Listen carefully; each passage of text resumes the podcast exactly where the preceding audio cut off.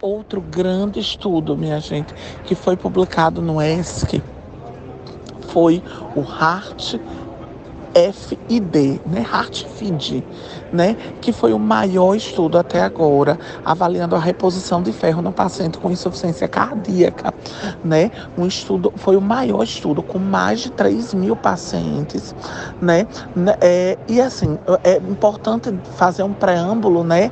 Da reposição de ferro na insuficiência cardíaca, que estudos prévios, né? Mostram o AFIRM, o AFIRM HF, o Aeronaut, né? O, o Aeronaut com desfechos substitutos, né?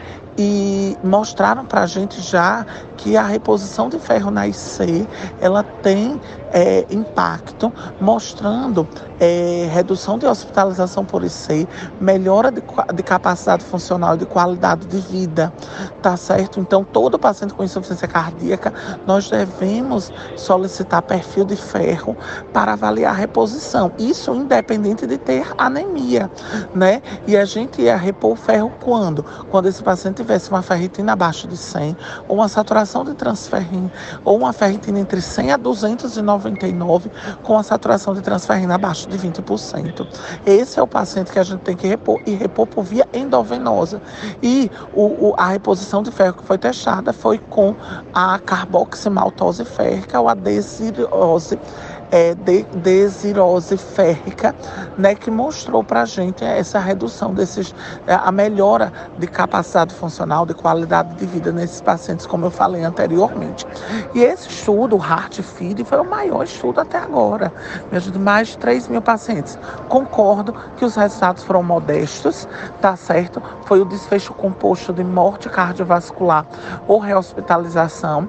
Os dois foram positivos, mas principalmente as custas de rehospitalização hospitalização por IC, né? Por rehospitalização por insuficiência cardíaca, mas é mais um grande estudo para a gente. E mostrou para a gente, eu acho que o grande trunfo desse estudo foi a segurança, né, minha gente? Pouquíssimos eventos adversos, e além de ter pouquíssimos eventos adversos, dos mais de 3 mil pacientes, só um que é um grande efeito adverso, um grande temor né, de, de, da reposição de ferro, é a hipofosfatemia.